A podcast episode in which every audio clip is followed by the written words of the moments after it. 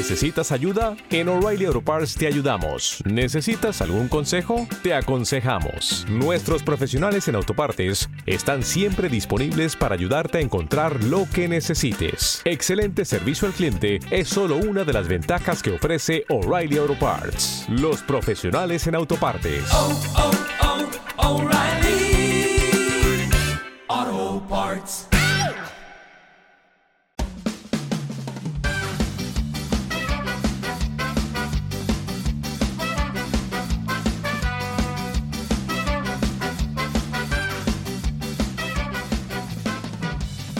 Hola, esto es la ciencia de jaun.com.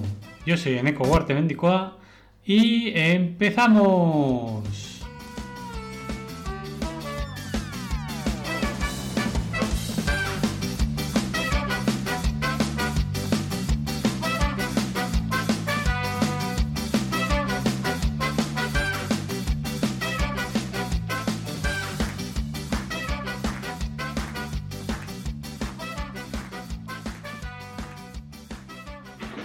Hola amigos y amigas, bienvenidos al, capítulo 3 de Ciencia y Humor. Vamos a empezar en este capítulo a pasar, pues eso, ¿no? con, las efemérides del 18 al 24 de enero del 2021 y pues empezaremos por, la, por el inicio, por el 18 de enero de 1977, donde el doctor Joseph Tate aisló la bacteria causante de la enfermedad, la legionela pneumoniae. Bien, ¿qué, había pasado? Pues que en julio de 1976, ¿no? en una convención, la 58 Convención de la Legión Americana del Estado de Pensilvania, que es un hotel de Filadelfia llamado Bayview Stafford, 221 personas fueron afectadas por una neumonía, que no sabían de dónde venía, y ahí estaba el problema. Claro, de estas de 221, 34 murieron. Así que, se, bueno, antes de, de que murieran se generó una alarma porque nadie, sabía dónde procede la neumonía y, es bueno saber dónde procede para poder eh, curarla. ¿no?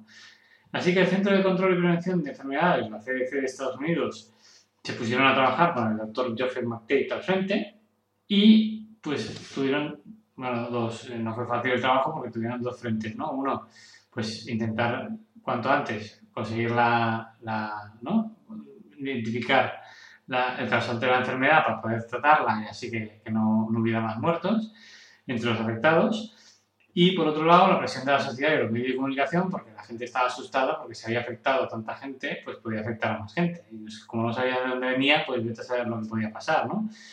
Y esa, esa inquietud, ese miedo, pues, pues generó, generó mucha presión. Así que al final, el doctor Joseph McDade consiguió aislar la bacteria y por supuesto le puso un nombre relacionado con los legionarios, ¿no? la legionera pneumofila. Esta, esta, esta, bueno, esta enfermedad, esta bacteria, lo que causa es una enfermedad llamada legionario, ¿eh? del legionario con fiebre alta y a veces infecciones extrapulmonares, conocidas colectivamente como legionellosis. Eh, esta enfermedad se transmite eh, por, bueno, no, no, se transmite entre personas, pero sí que se transmite cuando la, persona en cuestión respira eh, gotas de humedad con, esta enfermedad. Entonces hay que, evitar pues, que la enfermedad se, se, ¿no? haga fuerte en, agua, sobre todo en agua dulce. Y hay que evitar pues, también que, que estén a temperaturas entre 25 y 45 grados, que se transmita eh, rápidamente.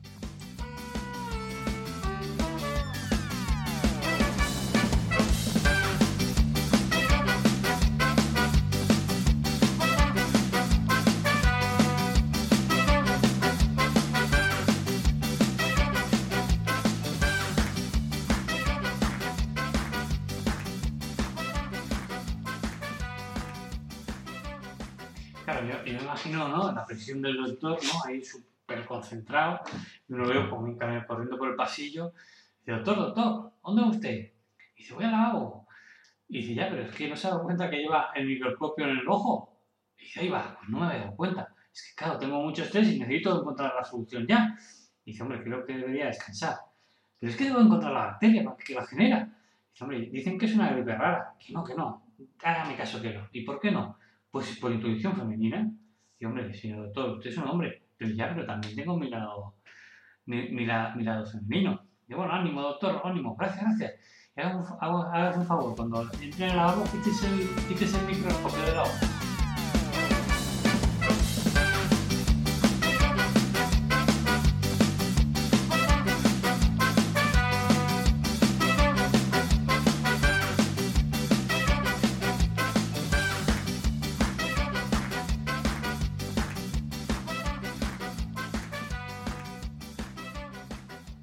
El 19 de enero de 1915, el físico francés Georges Claude recibe el visto bueno para que su patente de lámparas de neón pueda seguir adelante.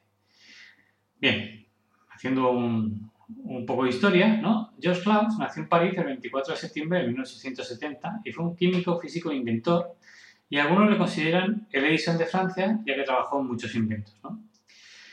Por un lado, Thomas Edison no inventó la bombilla, sino que la convirtió en un dispositivo práctico y en este caso Josh Cloud tampoco logró, ¿no? O sea, no, inventó el neón, por así decirlo, no lo descubrió, pero sí que dio un uso inesperado a este elemento que acaban de descubrir a, finales del siglo XIX, ¿no? Es que a finales del siglo XIX, en 1898, un tal William Ramsay y también Morris Travers lograron separar un gas de neón puro del aire. Y entonces los, investigadores de la época pues, empezaron a investigar ¿no? qué se podía hacer con este, ¿no? con este nuevo gas. Y entonces descubrieron que si lo metían en un tubo de descarga y le aplicaban pues, unos miles de voltios, pues hacía un resplandor carmesí pues, muy chulo, pero que no duraba mucho. Y entonces eh, la luz de neón pues, nació con, con el descubrimiento de este gas, pero al principio solo era curiosidad. En 1902, el Josh Klaus creó una empresa, por un lado, para licuar el, aire y empezaba a fabricar o producir toneladas de gas neón. Y por otro lado, desarrolló un método para purificarlo dentro de un tubo de vidrio cerrado. Y todo consiguió que las luces de neón pudieran tener una, vida más aceptable. ¿no? Este invento en los años 20 lo llevó a Estados Unidos y las luces de neón empezaron a, cambiar las, las, grandes ciudades, iluminando pues, pues la, vida, la vida de las ciudades. ¿no?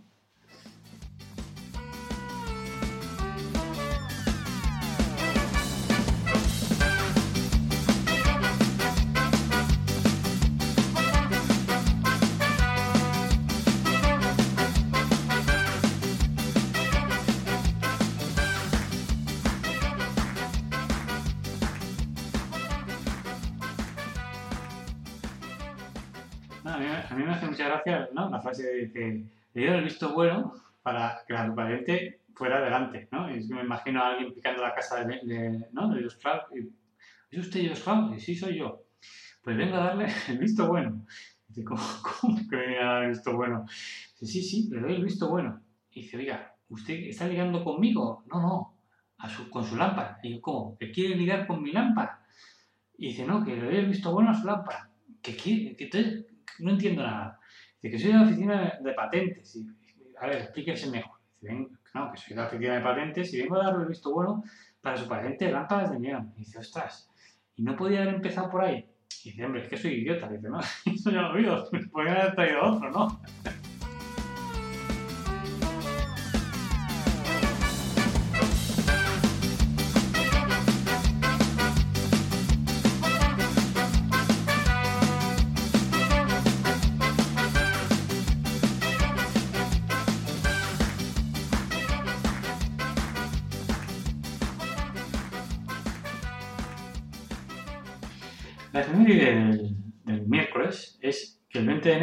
1775 nace en Lyon, Francia, André-Marie Ampère, físico y matemático. La verdad es que Ampère es, uno de estos genios que nacen de, tanto en tanto, ¿no? Y, fue, bueno, tenía mucho talento y no fue a la escuela, o fue muy poco, pero a los 12 años se le consideraba un genio matemático y fue un autodidacta. Eh, eh, en su casa estudió los 20 tomos de la Enciclopedia las Ciencias, las Artes y los Oficios de Denis Diderot y Jean Leron Lambert, que es una enciclopedia que se dice que contenía pues, todo el saber de la época. ¿no? Entonces, Ampère consigue mucho, ¿no? Mucha, mucho conocimiento sin haber ido a la escuela. Después empieza a hacer como profesor, bueno, profesor de matemáticas, una rama que le gustaba mucho, y va pasando hasta que llega a la Academia de Ciencias de París como miembro en 1814. Ahí en la academia, Ampère investiga diversas ramas de la física y la química hasta que se interesa por los experimentos de magnetismo del físico danés Hans Christian Ørsted.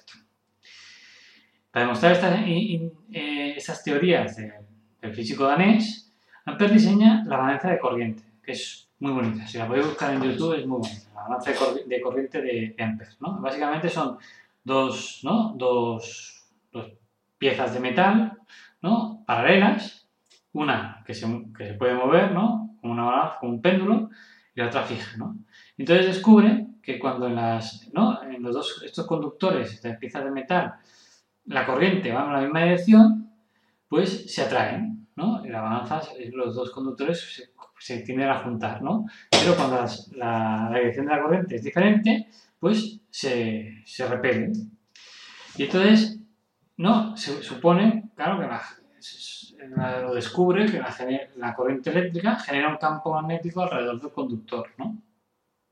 También hace otra prueba muy, bonita que es coge un, conductor, un metal, lo, enrolla sobre sí mismo y cuando pasa electricidad por ahí, pues genera un, imán, ¿no? Parece como un imán de barra. Y entonces, eh, eh, Ampère escribe sobre estos resultados y pone las bases para una teoría matemática de electromagnetismo. Esta nueva palabra se la inventó el electromagnetismo, que, une, ¿no? que, que la relación, pues que demuestra que hay relación entre la electricidad y el magnetismo y que, que puede derivar en una única ley. ¿no? Y entonces, eh, para reforzar esta teoría, Ampère diseña un, un, invento muy chulo que, es, que lo que hace es ¿no? medir la, la intensidad ¿no? de, de, la corriente por, por, por, un, por, un, sitio, por un conductor. Que esto más adelante se llamará amperímetro. ¿Por qué amperímetro? Porque mide amperes. ¿Y por qué se llama amper? ¿Y por qué midan a, ¿no? ¿Y por qué mide amperes? Porque Ampère, ¿no? Eh, en, bueno, en, agosto y noviembre de 1881 se celebró en París el primer Congreso Mundial sobre la Electricidad. Y en este congreso pues, se enseñaron muchas cosas. Pero una de las cosas que, que se, acordó, ¿no? Se enseñaron cosas y se acordaron cosas, pues hubo bastantes reuniones, pues que la unidad de intensidad de corriente se, se, a partir de entonces se llamaría Ampère en memoria del físico André-Marie Ampère.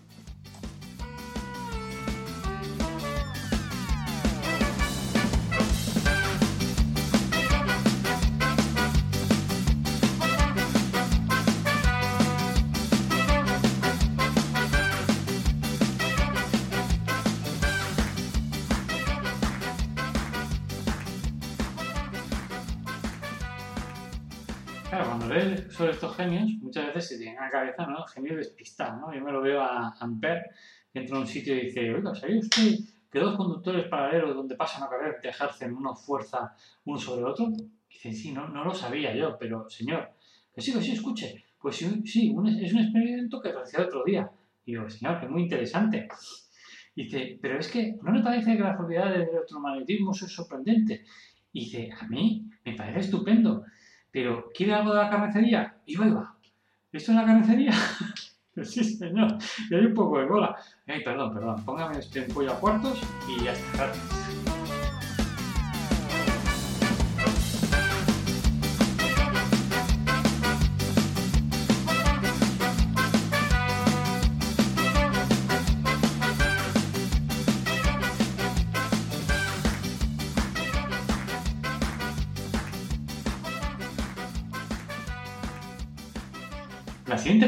es el 21 de enero de 1927 que en Nueva York se presenta el cine sonoro. Claro, antes de la existencia del cine sonoro, pues todos los cineastas, los proyectistas se habían preocupado de crearlo, ¿no? O de juntarlo, ¿no? De alguna manera, por ejemplo, los hermanos Lumière en 1897 contrataron un cuarteto de saxofonistas para que acompañasen la producción de su película en su local de París. Más tarde, pues hay los primeros experimentos con, el sonido, en el cine llegaron, pues llegaron de la mano, por ejemplo, del físico Georges de May, que nació en 1850, quien en 1893 inventó la fonografía parlante. Poco más tarde, Jacques Pacé, que nació en 1863, combinó el fonógrafo y el cinematógrafo. Y en la misma época, Leo Camont que nació en 1864, desarrolló un sistema de sonorización de películas que presentó en la Exposición Universal de París de 1900.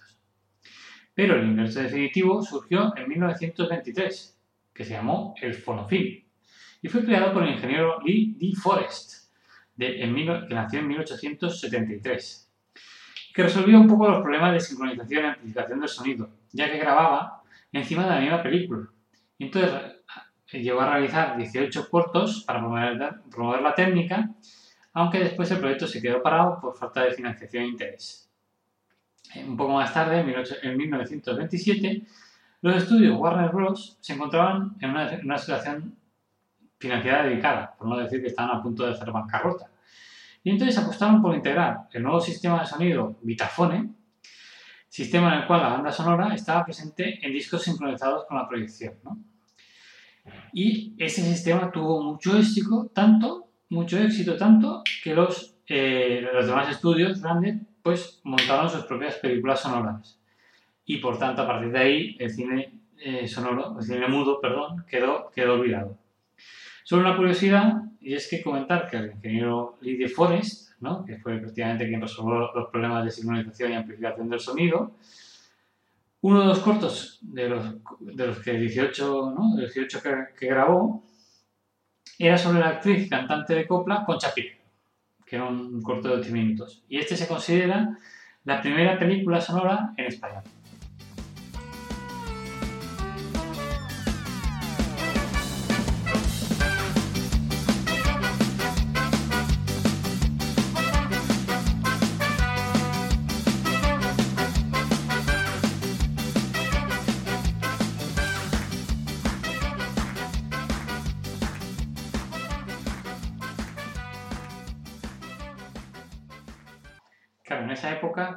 Había, ¿no? No sé, conocía lo que era una película sonora o una película con voz, ¿no? Entonces me imagino a dos personas, oye, vamos al cine, venga, vamos.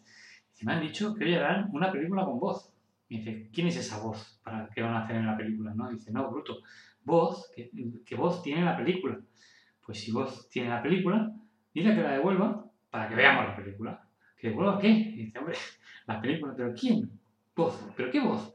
A ver, ¿No dices tú que tiene voz la película? Sí, la película tiene voz. Pues, o voz. ¿Vuelve la película o no la veremos? No entiendo nada. Yo tampoco. Si sabes que mejor me voy a dar una vuelta para despejar. Yo te digo, sí, yo también. Y, o voy a poner una. Y, de paso pongo una denuncia en la comisaría y dile que voz devuelva la película.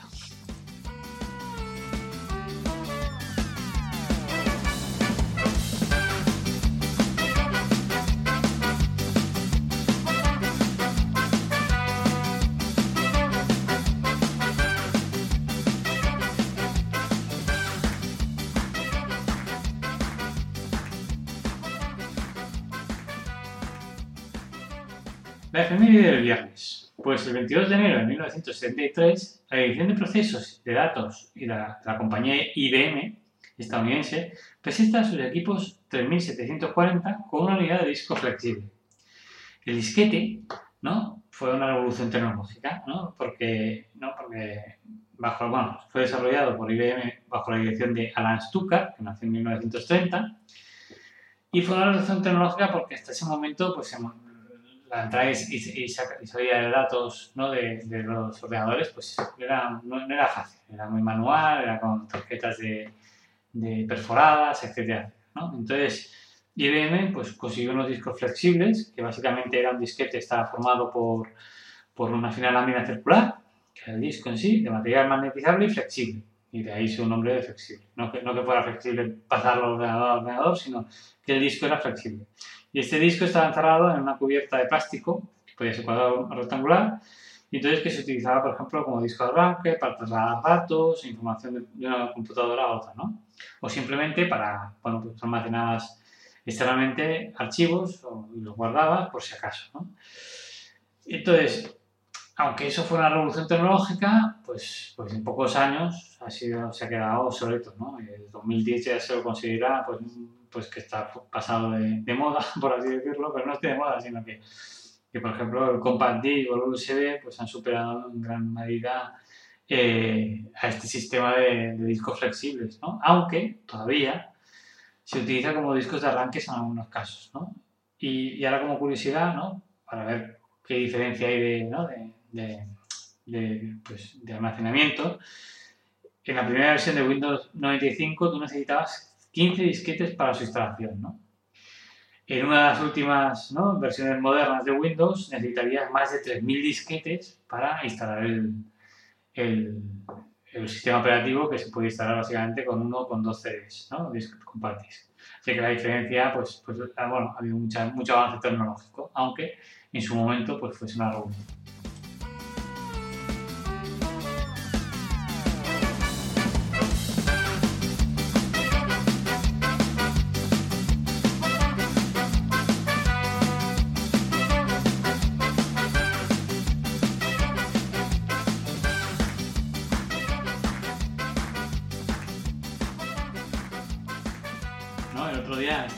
Estaba, en casa y me encontré un disco de estos, de los que utilizaba yo en la carrera. Y quedé flipado, de ostras, que un disco de tres, eh, ¿no? de tres y medio, flipada. Y apareció mi hijo por ahí. Y dice, ¿qué te pasa, papá? Y yo, pues mira, mira, ¿qué disquete? ¿Esto qué es? Y dice, esto es un disque que, que, que bueno, que para, para el ordenador. Pero si esto no lo he utilizado yo nunca, me decía, ¿no? Como flipando, ¿no? Mi hijo estaba como flipando. Y yo, que sí, que sí. Y dice, pero esto era antes de, del compact disc o del USB.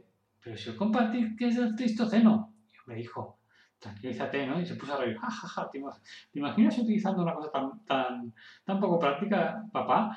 Ja, ja, ja, si hasta los, eh, los, los, egipcios picaban piedra con esto. Y, y, y me enfadé, digo, hijo, ¿qué, qué, pasa? Y, y claro, pues, que, se quedó mi hijo flipando y yo, mira, este floppy, este floppy disk, ¿no? Este disque, está mi trabajo final de carrera. Y dice, así. Entonces me, desesperé y, mi hijo se puso, no, no, sabía qué decirme y yo empecé a decir, ¿por qué hijo? Yo todavía soy joven, soy joven, soy joven.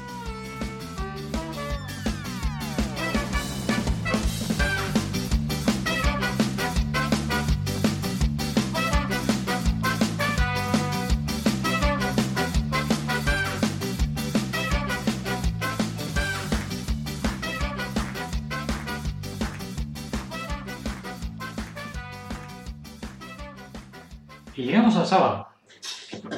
¿Cuál es la efemérides? Pues que el 23 de enero de 1896, en Alemania, Wilhelm Röntgen descubre los rayos X. A mí me gusta mucho esta, este descubrimiento. Y es que, bueno, William Conrad Röntgen nació en, en Lemec en 1845 y fue un, ingeniero mecánico y físico de la Universidad de Würzburgo. Röntgen experimentaba con sobre la naturaleza de la electricidad en diferentes condiciones, ¿no? Y una de estas condiciones era lo que ocurría, lo que ocurría si empleaba un tubo con descargas eléctricas para producir un vacío. ¿no? Trabajaba en un tipo nuevo de rayos que conocían, llamados catódicos, y efectuaba una serie de experimentos observando los cambios en las propiedades de la corriente eléctrica producida. ¿no? Y entonces, lo que pasa es que él eh, tenía que, bueno, tenía, experimentaba en una casi oscuridad total, y era porque él eh, tenía problemas de visión y no podía distinguir ciertos colores. Así que realizando los experimentos en, ¿no? en plena oscuridad, pues esta, esta cuestión de los colores no era, tan, no era tan preocupante.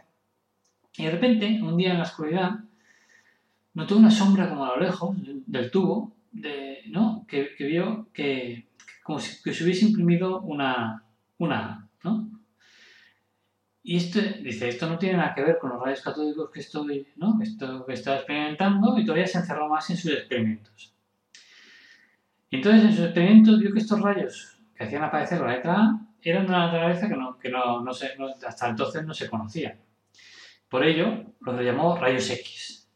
Podrían haberse llamado rayos Röntgen, pero no, se llamó rayos X. ¿Por qué?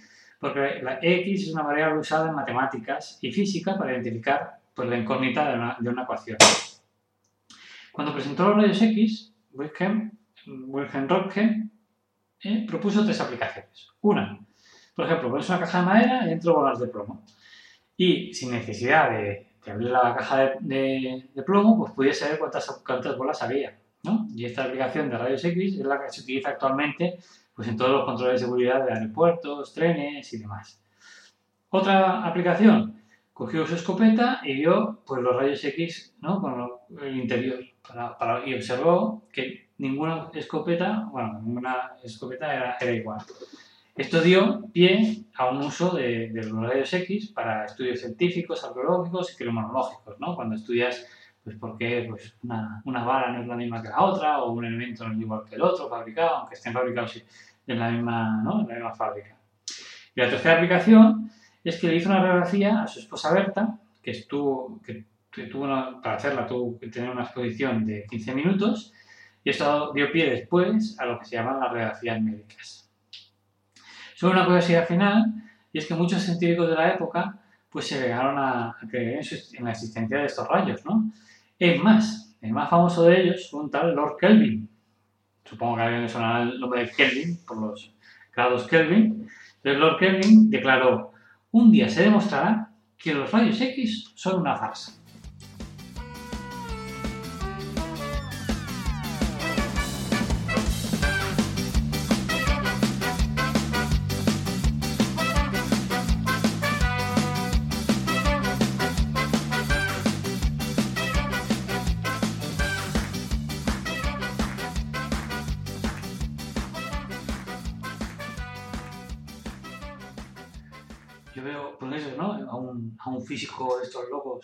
En la fiesta de disfraces de su universidad y se disfraza como superhéroe, pero con una X. Y dice, ¿qué va disfrazado? Dice, yo soy rayos X. ¿Y qué hace rayos X? Otra cosa en tu interior. Dice, ¿ves si estoy triste contento? No. ¿Ves si estoy emocionado? No. ¿Ves si me siento solo acompañado? No. Entonces, ¿qué narices hace el rayo X? Veo si te has tragado una cucharilla. ¡Uh! El rayo X, el salvador para la humanidad.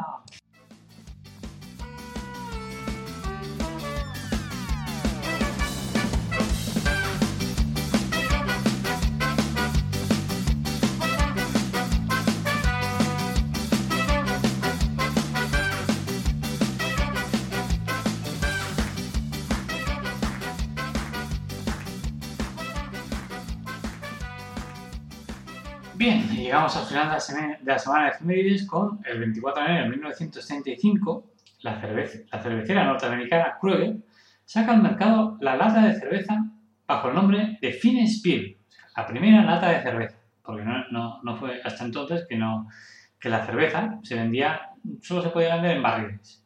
Y entonces, claro, obligaba al producto pues, a vender cerca de su zona de fábrica porque el traslado era, era muy costoso.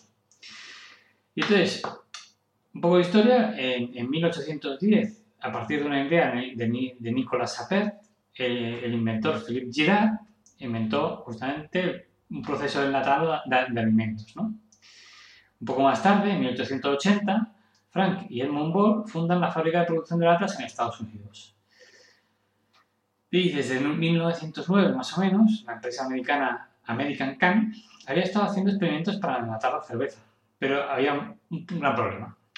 Problema básicamente era que en esa época la cerveza pues tampoco estaba muy refinada, no estaba muy filtrada, por lo que en ocasiones a veces pasaba que seguía carbonatando y acababa explotando. Hombre, que te explotan unos productos tanto en el supermercado como en casa, como si estás a punto de beber, pues, pues no, es, no es agrado de nadie. Y entonces no era, una cosa que se pudiera hacer, ¿no? Y entonces, eh, la cervecera Kruger fue de la mano de la American Can, ya que tenía un poco de, ¿no? de de, experiencia en este, en este tema de intentar enlatar la cerveza.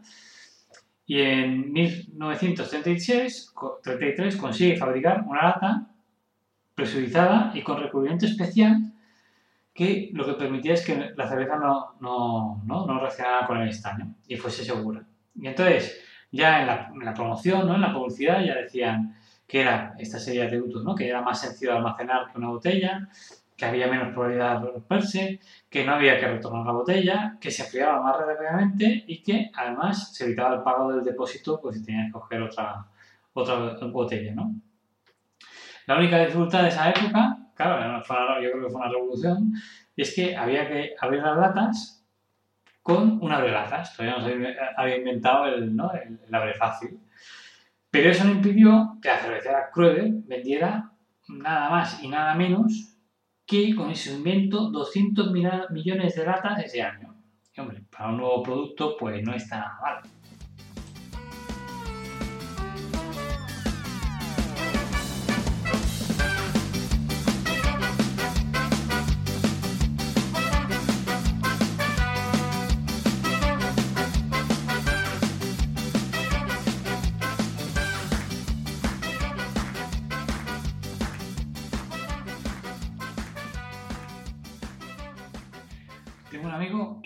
Bueno, este forofo de cerveza 100%, ¿no? Y el otro día está súper cabreado. Yo no sabía por qué, ¿no? ¿Qué le pasa? ¿No ha perdido su equipo de fútbol? ¿O no, no, sé, no sé qué le pasaba? Digo, ¿qué te pasa? Eh, Juan, ¿qué te pasa? Y me dice, no, que usted está me dice de la gente que hace muesli con cereales. Y yo, pero ¿a ti qué te importa? ¿Tú alguna vez muesli con cereales? ¿A ti qué te importa lo que haga la gente? Sí, ese pan de mierda de multicereales también. Y yo, pero ¿qué te pasa a ti? O sea, ¿qué te da ahora con, con cabrearte con la gente que, que hace cosas que, con lo que le venga en gana? dice, joder, es que me he enterado que se ha disparado el precio de la cebada. Y yo, bueno, ¿y? Dice, pues que si se dispara el precio de la cebada, después que se disparará el precio de la cerveza. Pues me cago en los que hacen muebles, y pasan cereales. Y digo, cálmate. Cálmate.